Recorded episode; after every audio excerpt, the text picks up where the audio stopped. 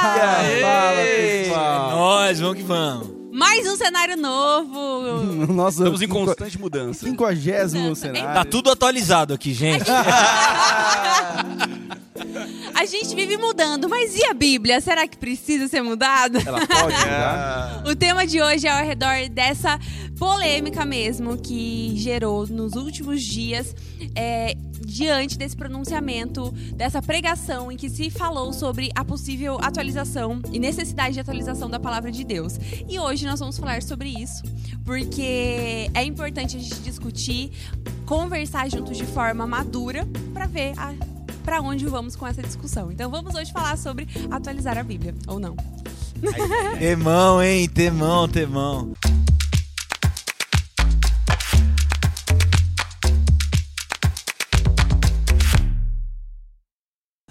Acredito que, que falar sobre esse tema é algo muito comum, porque no fundo, no fundo, todos nós fazemos um pouco disso no nosso dia a dia. Agora a gente precisa é, entender um pouco de como isso é, se constrói para que não seja também uma muleta para a gente fazer o que quiser com a nossa fé. Eu acho que o, o Ed René, né, quem falou isso, ele é um cara que tá todo mundo mirando. Ninguém olha, ninguém está lá na comunidade de fé dele e não está vivendo o que eles estão vivendo lá. E aí uma pessoa que não tem nenhum comprometimento com essa comunidade de fé acessa uma, uma mensagem na internet e começa a dizer tudo o que pensa, o que acha. E eu até recebi um recorte da mensagem, né? E um, um minuto da mensagem de 40 minutos. E a primeira coisa que eu pensei foi o seguinte: esse recorte, ele fala muito mais de quem fez o recorte Hum. do que da mensagens. Porque é tendencioso, né? porque, Totalmente. porque se eu tô recortando só esse pedacinho, ou é porque eu não gosto do cara e quero jogar isso pra todo mundo, ó, não gosto do fulano, ó, que ridículo, ou então porque eu não consegui entender o que ele tá querendo dizer com aquilo. Porque um minuto de 40 minutos é muita covardia. Não diz nada. É Cara, eu recebi vários desses recortes. E a primeira pergunta que eu fiz pra todo mundo que mandou esse recorte foi: Você já ouviu a pregação inteira? Não, a gente nem conversa. É. né? É isso aí. Nem conversa. Eu recebi também exatamente isso, falei a mesma coisa. Mas qual que é a, a- o que, que isso representa da, de- do todo, do né? todo, né? Eu. Aí no- ele também, é que né, o, o sentido aqui não é discutir se ele tá certo ou errado, a gente. dele, né? Mas a gente vai falar sobre o que ele falou, né? Sobre essa questão de atualização, né? E quando ele falou essa, essa palavra, a primeira vez que eu senti a atual, ah, temos que atualizar a Bíblia, né? Aí deu aquele senti- sentimento que, opa, peraí, bicho, não se mexe na Bíblia, né? É um negócio, pô, é um texto sagrado e tal. E aí depois ele falou que não era sobre, né, no casa que ele vai comentar sobre a pregação, ele fala que não é sobre editar, sobre nós nos atualizarmos na visão de hoje, né? Sobre como que é o nome, Rodrigo, que você falou? Hermenêutica. É, é, é porque existe um termo teológico na exegese que chama atualização hermenêutica. A atualização hermenêutica é quando você estudou o texto desde ele na sua língua original, fez toda a crítica de tudo que ele tem, e aí no final você tem uma o, o coração do texto. O coração do texto, por exemplo, que, que, que ele citou ali com, com Paulo ali. Ele falou, o coração desse texto é, é acabar né, com as desigualdades. Então, quando eu vejo que o coração do texto é dizer, ó, não, não tenham desigualdades, não tenham hierarquias entre você, aí eu vou atualizar isso. O que é atualizar isso? É tentar enxergar na nossa circunstância aonde está havendo hierarquias de poder e combatê-las. Porque o coração do texto é esse. Não pode haver é, hierarquias de poder. Então, eu- acho que é porque esse termo, atualizar no- do senso comum, ele fica uma coisa forte, ele fica uma coisa descontextualizada. Agora, Sim. quando você entende que isso faz parte de uma etapa é, hermenêutica, exegética, aí isso torna uma outra coisa. Mas, pastor, quem que escreveu a mensagem mesmo? Eugene Peterson. Ele precisou passar por algum crivo? Como que foi a edição de- dessa, dessa versão do Eugênio Peters- Peterson? Da a, a Bíblia, a mensagem. A gente Cara, chamar a mensagem teve- É que, é que a mensagem, crítica, né? a mensagem não é uma tradução, ela é Mas uma ela é aliteração. Hã? Ela é considerada a Bíblia? Não, ela não é Bíblia. Não é, né? Porque ela, ela é uma aliteração. A literação é uma, é uma leitura livre Entendi. do, do texto. Então eu faço com as minhas próprias palavras. Como tem a Bíblia freestyle. Sim. É. Jesus fala, e aí, mano? Essa é boa, essa é ótima pra Freestyle. evangelizar. Assim, Quanto tempo não abre uma freestyle, Não. cara? É um palavrão lá. Das né? antigas. hein? Nossa. Jesus nunca falou seu cabeçudo.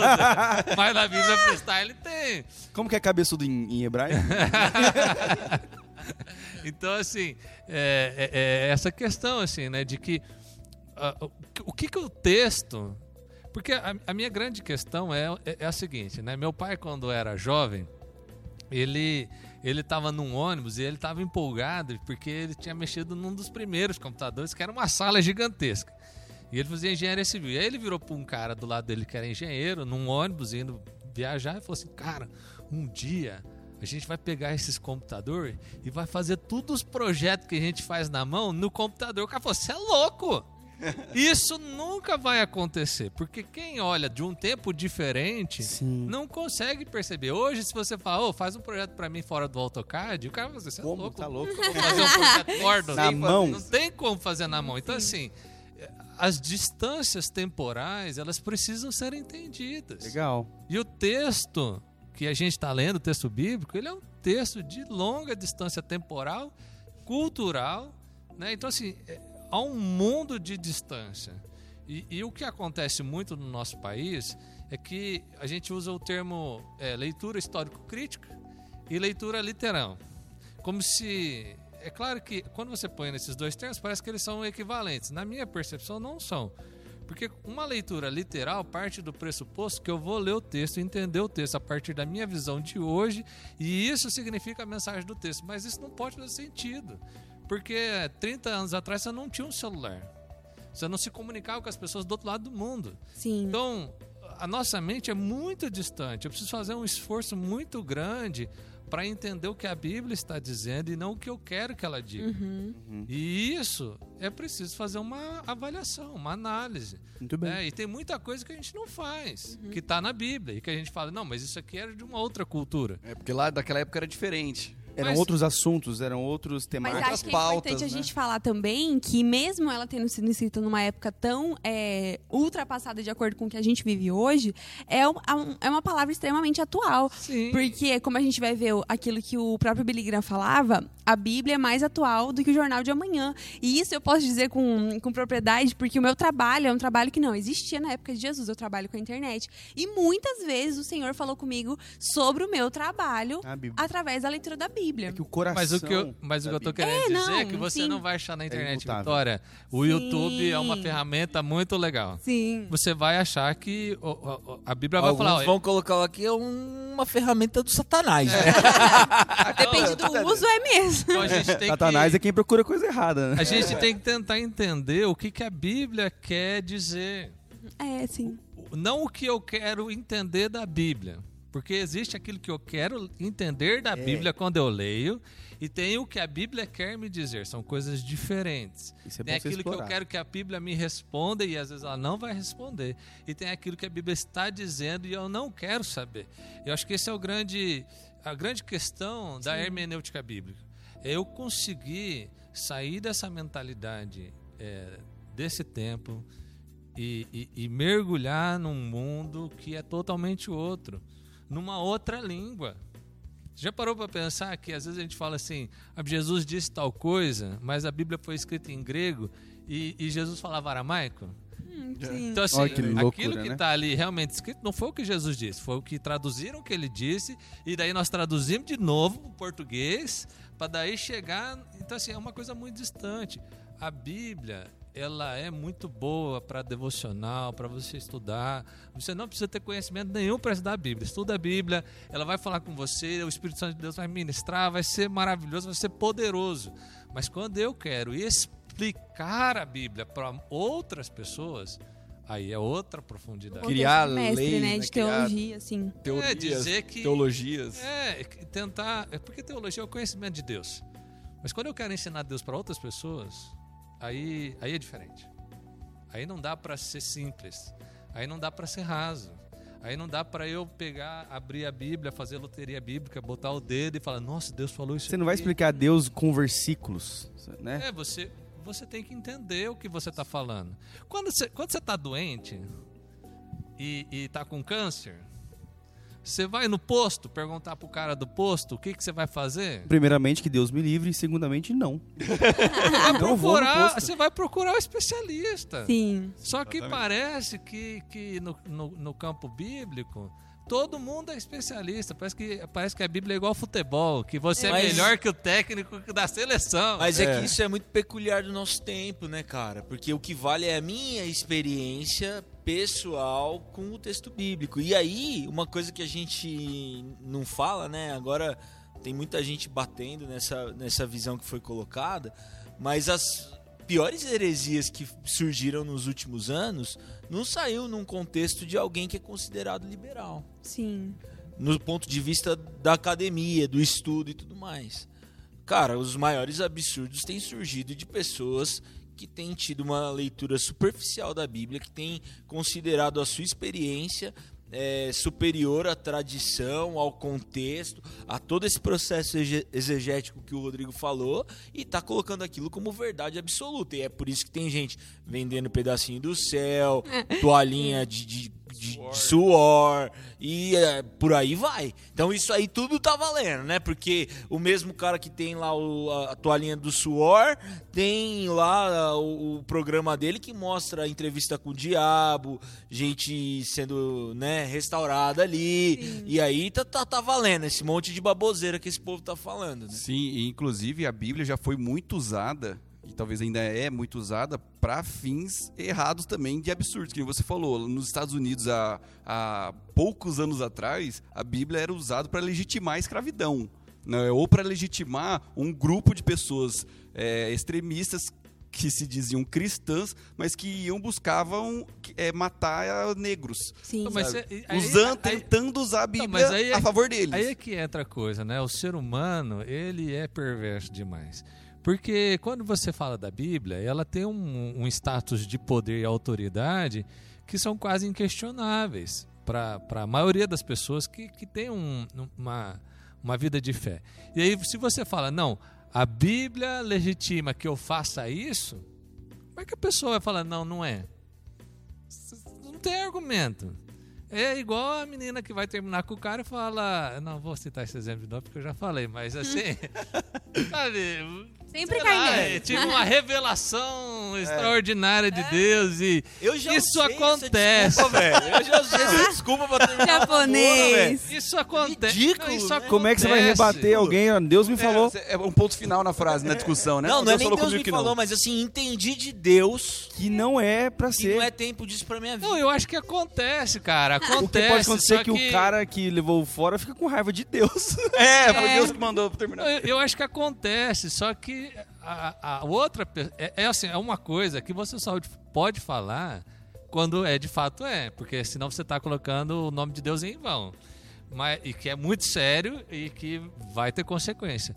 Mas se não é, é muito desleal, porque o que, que o outro vai dizer? Então a, a- a Bíblia, to- a- todas as heresias nascem da Bíblia. Porque conforme eu penso versículos, conforme eu penso interpretações, eu justifico um monte de coisa. As mulheres não puderam falar na igreja por muito tempo, Anos. por conta de uma leitura equivocada da Bíblia. Porque Jesus, quando coloca todos na mesa, na Santa Ceia, que é o sacramento, que é o coração ali do Evangelho, que ele fala que nós somos filhos e vamos participar juntos da mesa do Senhor, ele põe todo mundo na mesma mesa: homens, mulheres, senhores, escravos, todo mundo está no mesmo patamar. Só que aí a gente fala: não, mas isso aqui é secundário e eu vou pensar um versículo que tem a ver com um contexto específico para dizer que, ó, mulher, você não pode falar aqui É. porque a Bíblia diz. Ser desleal. E é muito legal você falar isso, né, a respeito dessa questão de Jesus colocar todo mundo é, no mesmo pé de igualdade, na mesa. E quando a gente olha para uma construção séria de, de interpretação e atualização bíblica, a gente chega na Reforma Protestante e a gente encontra lá a definição do sacerdócio universal de todos os crentes. Então, não só devemos interpretar a Bíblia para o nosso tempo a partir do texto bíblico, mas através de uma construção séria da tradição cristã ao longo desses dois mil anos. E isso faz a gente diminuir um monte de bobagem que a gente pode falar e fazer em- usando a Bíblia como Em nome de pretexto. Deus, né? É. Para mim, a gente sempre está voltando para o coração da Bíblia, para o que a Bíblia de fato diz. Eu não acho que nós estamos é, atualizando porque nós estamos modificando o sentido. Eu acho que nós estamos atualizando porque a gente distorceu o sentido Muito e está redescobrindo o sentido Redescobrindo, verdade. o sentido do qual ele foi dito.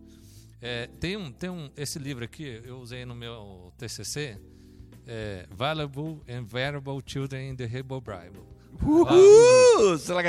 E- e aqui- Falou em línguas. The Books on the... Estranhas ainda, né? esse, esse livro, eu estava estudando sobre sobre provérbios.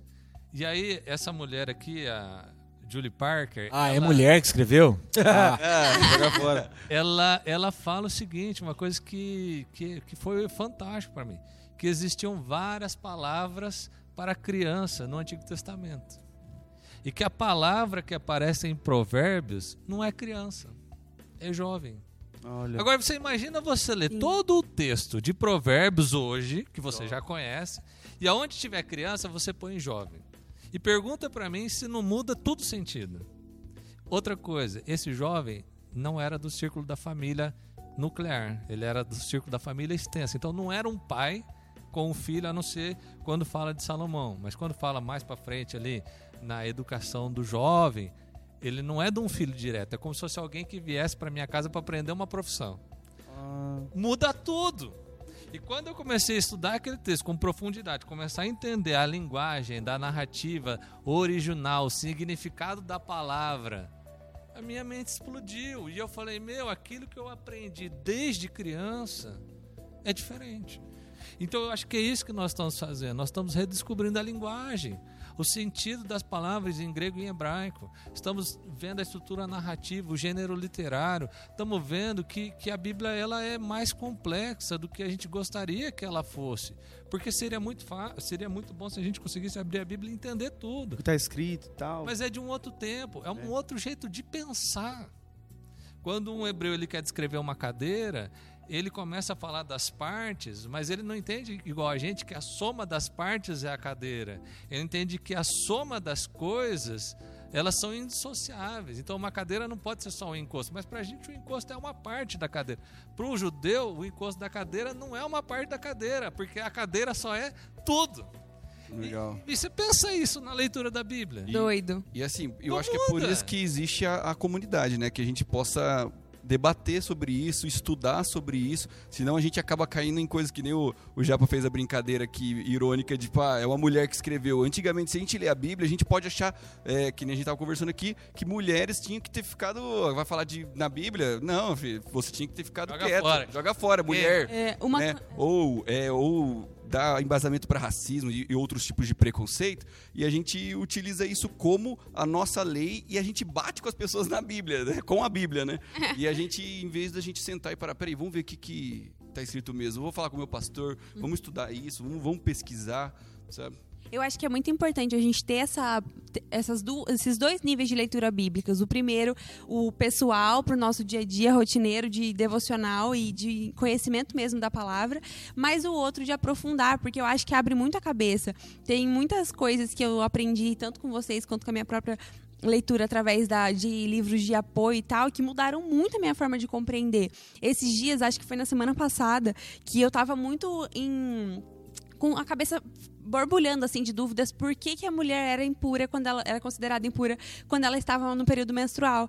E eu fui estudar e eu descobri que aquilo tem tão a ver com leis sanitárias e de higiene daquele povo do que com o preconceito da mulher em si. E aquilo me deixou muito mais reconfortada de pensar que Deus não estava sendo tipo um carrasco. Ele estava pensando justamente na higiene daquele povo e Ele em outras pensando na coisas. saúde. É, Inclusive que- alimentos. Só que, só que quando Deus Sim. vai falar com um povo que não tem a mínima noção É, do que é a exatamente. saúde, ele não vai falar igual ele falaria com Não tem como. Tem que passar álcool em gel, pessoal.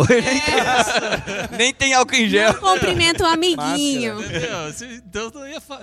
Pra hoje, Deus vai falar, passa álcool em gel, É. mas.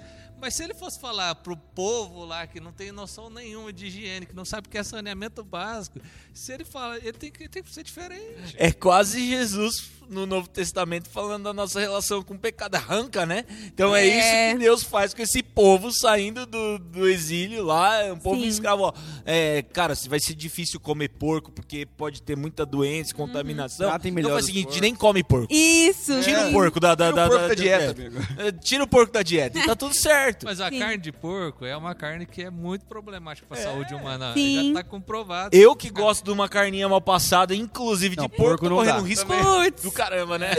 Não, mas, Mal mas passado, tem muita não. coisa, cara, que você começa a estudar, você começa a perceber. Uhum. Quando Deus pede para Abraão sacrificar o filho, e, e- é por, por que, que Deus falou isso? Porque os povos vizinhos sacrificavam crianças na adoração a Deus. Meu Deus. E quando, quando o Abraão vai lá para sacrificar e Deus fala não, Tá ele está quebrando. ensinando algo revolucionário. Sim. O Deus de Israel não pede sacrifício humano. Caramba. Cara, isso é, é tão animal, Assim- porque eu, eu- quando eu, eu vi isso e me, e me jogaram essa palavra pra mim uma vez contra mim, contra o nosso Deus, falando assim: olha o que seu Deus faz. Seu Deus, pe- seu Deus pede pro, pai, pro, próprio, pro próprio pai matar o filho. Eu falei, não, contrário. é o contrário, ele não deixou, sabe? E eu, ele tá assim, entendendo, tá mostrando. Ou que- seja, é a Não, leitura mas ele tinha que levar Abraão até lá. Porque se Abraão não tivesse chegado ao ponto de quase sacrificar porque ele estava fazendo algo que era normal, ele não ia entender que Deus não aceitava aquilo. Porque na cabeça dele, Deus só era Deus quando Deus pedia aquilo que os deuses pediam. Então ele só ia um entender conceito que era de- Deus que estava dizendo que não era para sacrificar se ele chegasse aos pés daquilo que ele entendia que Deus queria. Sim. E aí Deus revoluciona. Acho que para mim o que é fantástico na Bíblia é que a gente começa a olhar pontos da história bíblica que explodem com a cultura que aquele povo estava vivendo. E para mim esses pontos que são totalmente contra o ser humano, aquilo que a gente tem como como o básico, o natural.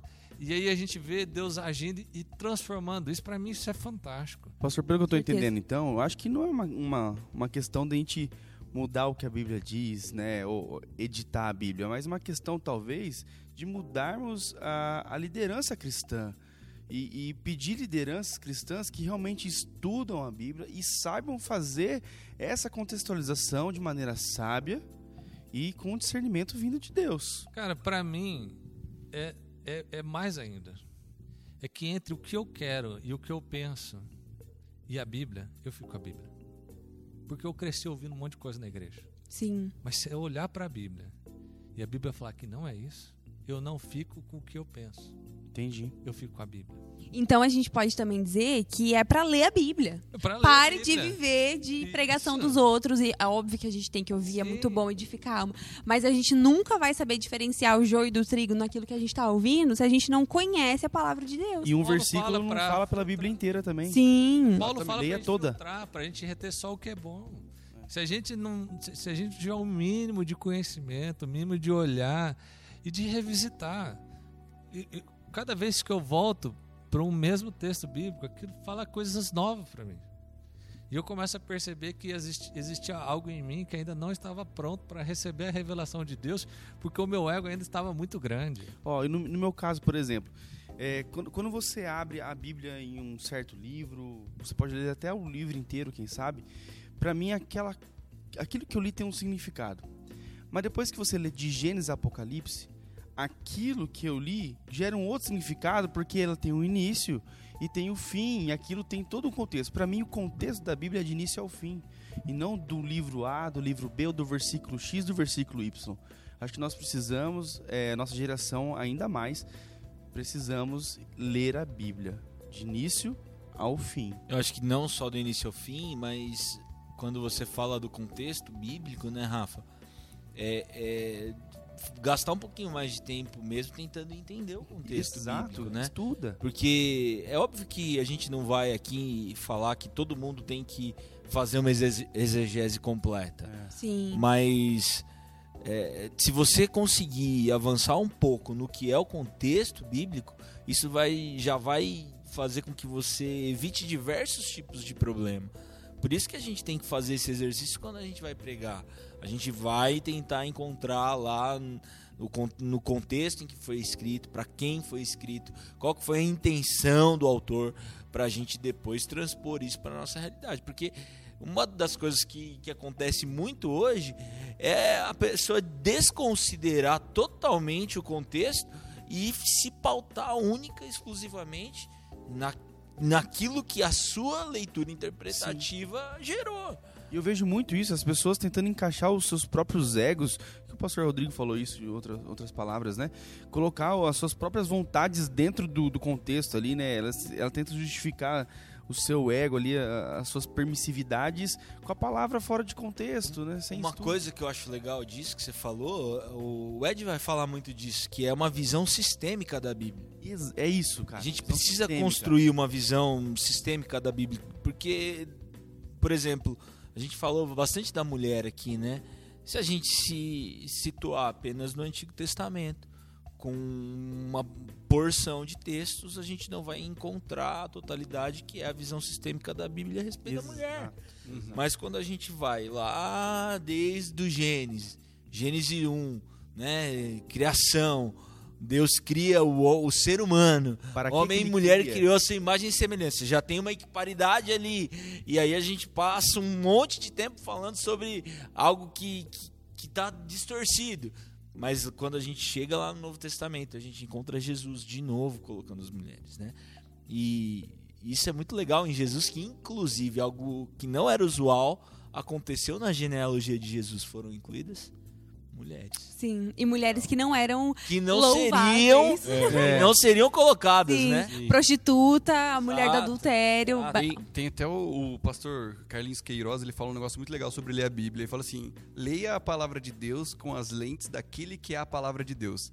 Né? Que- ou seja, é, lê a Bíblia com as lentes de Jesus. Quando Amém. você lê alguma coisa na Bíblia, por exemplo, você pegou a Bíblia, que o Rafa está falando, aleatoriamente, e leu, passa pelo filtro de Jesus e fala assim: peraí, será que Jesus faria isso? Uhum. Né? Será que Jesus falou isso? O que, que Jesus falou sobre isso? Porque às vezes pode ler até o próprio livro inteiro, né? Do primeiro ao último capítulo de um livro inteiro da Bíblia. Mas ah, se você precisa pegar esse livro da Bíblia que você leu e encaixar na Bíblia sistêmica. E do E- início e- ao fim, a mensagem. E uma coisa assim que eu acho que é muito importante, reconheça a sua limitação. Sim. Cara, eu sei grego e hebraico instrumental, eu preciso de um dicionário. Eu não conheço as palavras, eu não conheço tudo. Faça perguntas, Sabe, converse com as assim, pessoas. Mas tem coisas que, que reconheça. Você não tem conhecimento profundo o suficiente para afirmar categoricamente o que você afirma. E- Então não afirme categoricamente o que você afirma. Fala, é o jeito que eu aprendi, é o jeito que eu creio. Mas seja honesto, seja simples, seja comunitário, reconheça a sua pequenez, porque somos pequenos. E, e- e- e viva a sua fé com Jesus e pare de criticar todo mundo. Seja manso. Bom demais! Demais. Bom demais. no limite, estourando o tempo, Sim. assunto deu o que falar. É um assunto muito bom que pode render mais ainda. E espero que vocês tenham gostado, que esse assunto tenha abençoado a sua vida. Comenta aí o que, que você achou. Compartilha com seus amigos e vamos estender esse assunto nos comentários. Até o Valeu, próximo gente. sábado. Um abraço. Tchau!